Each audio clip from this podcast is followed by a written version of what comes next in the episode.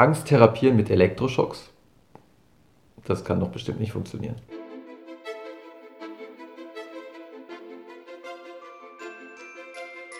Psychologen sind ja dafür bekannt, hin und wieder ziemlich verrückte Experimente durchzuführen. Und in einem dieser schon mittlerweile etwas älteren Experimente hat man versucht, Angst mit Hilfe von Elektroschocks zu therapieren.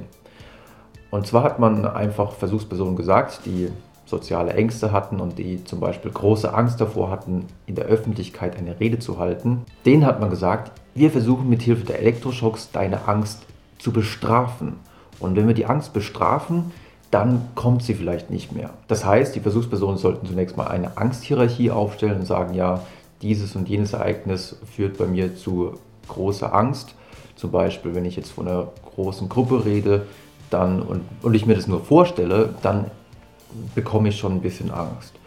Und die Therapie sah dann so aus, dass immer wenn sie sich so eine Situation vorstellten, ähm, sie einen Elektroschock bekam in dem Moment, wo die Angst am größten war. Nach dem Motto, jetzt ist die Angst groß, jetzt bestrafen wir die Angst, damit sie nicht wiederkommt. Und äh, das ist natürlich, also viele Forscher würden sagen, das ist so ein Schwachsinn. Weil eigentlich hat sich in der Forschung so oft gezeigt, dass Angst und Aversion durch Elektroschocks erstmal erlernt wird. Das heißt, wenn man möchte, dass jemand eine Angst entwickelt, also sofern man das aus irgendeinem Grund überhaupt wollen würde, wenn man das möchte, dann muss man Elektroschocks verabreichen. Und somit würde man eigentlich erwarten, wenn ich jetzt jemanden, der gerade ähm, sich an etwas erinnert, wo er viel Angst hat, wenn ich dem jetzt Elektroschocks verabreiche, müsste der doch danach sogar noch mehr Angst haben, weil auf die Angst drauf, die er sowieso schon hat, nochmal zusätzlich dieser negative, aversive Reiz des Elektroschocks kommt und somit die Angst eigentlich sogar noch größer wird. Interessanterweise kam das aber nicht raus. Interessanterweise konnte man in dieser Gruppe beobachten, dass die Angst tatsächlich etwas nachließ. Also man hat ähm, mit den Versuchspersonen dann einen Verhaltenstest gemacht, sie mussten eine vierminütige Rede halten das wussten sie auch schon vor dem Experiment, damit man einen Vergleich hat zwischen vorher und nachher. Und wenn man sich diesen Vortrag von außen anschaute, hatte man wirklich den Eindruck, ja, jetzt sind die Versuchspersonen nicht mehr so nervös. Die Angst scheint also nachgelassen zu haben. Und auch auf subjektiver Ebene sagten die Versuchspersonen, ja, ähm, ich bin jetzt irgendwie, die Angst ist jetzt weniger als vorher.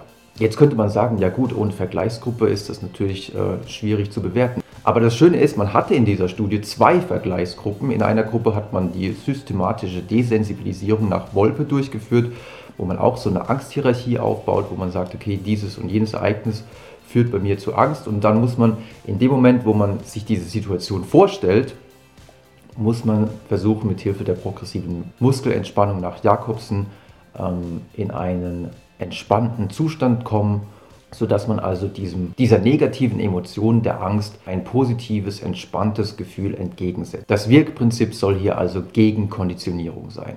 Und man würde erwarten, dass das natürlich viel effektiver ist als äh, die Bestrafung durch Elektroschocks.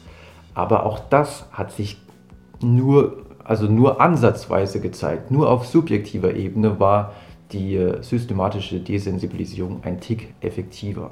Auf Verhaltensebene, also wenn man nur die Versuchspersonen beobachtet hat, während sie ihren Vortrag gehalten haben, war eigentlich kein Unterschied zwischen den beiden Gruppen zu beobachten.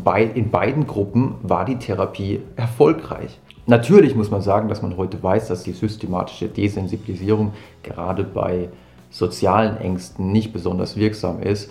Somit war es also eine relativ schwache Kontrollgruppe. Denn heute weiß man, dass bei sozialen Ängsten vor allem Aufmerksamkeitsprozesse eine ganz große Rolle spielen. Und zwar geht es darum, dass man zum Beispiel im Rahmen einer metakognitiven Therapie lernt, dass man, während man sich zum Beispiel mit jemandem unterhält oder während man eine Rede hält, dass man von der Aufmerksamkeit rauskommt aus seinem eigenen Kopf, nach draußen sich zum Beispiel bei der Rede wirklich nur auf den Inhalt konzentriert und nicht darauf konzentriert, wie ich gerade wirke, weil all diese Gedanken, die sich auf sich selbst beziehen, die ziehen so viele kognitive Ressourcen ab, sodass ich mich nicht mehr großartig auf meinen Gesprächspartner konzentrieren kann oder auch nicht mehr darauf konzentrieren kann, was ich jetzt eigentlich zum Beispiel im Rahmen meiner Rede erzählen wollte.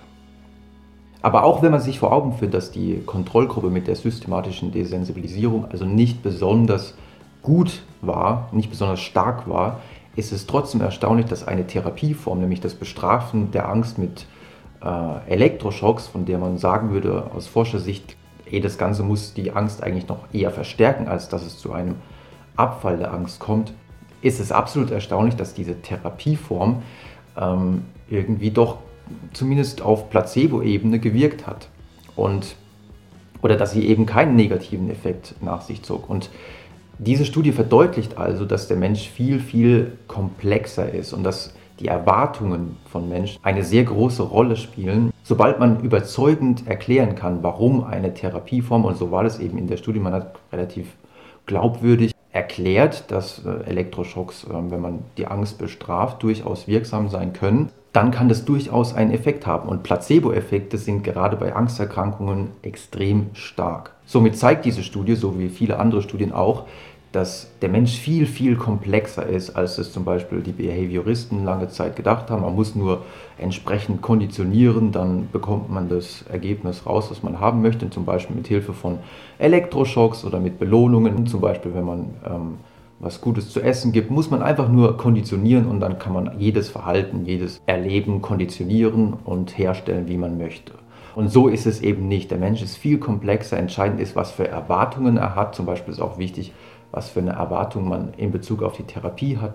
Erwartet man, dass der Therapeut in der Kindheit gräbt? Und wenn er das dann nicht macht, dann ist man vielleicht, ja, dann denkt man, ah, das, so habe ich mir das nicht vorgestellt, so wird es wahrscheinlich auch nicht funktionieren. Und genau das ist auch etwas, was man in dieser Studie zeigen konnte. Je nachdem, wie plausibel die Therapieform angesehen wurde, desto effektiver war sie auch. Der Mensch ist also nicht nur ein Reizreaktionstier, den man beliebig konditionieren kann, auch wenn das manche Forscher gerne so sehen würden, sondern er ist viel komplexer und jegliche Therapie muss ähm, das auch beachten. Das soll es für heute gewesen sein. Ich hoffe, ihr fandet es interessant und wenn ihr wollt, sehen wir uns beim nächsten Mal wieder.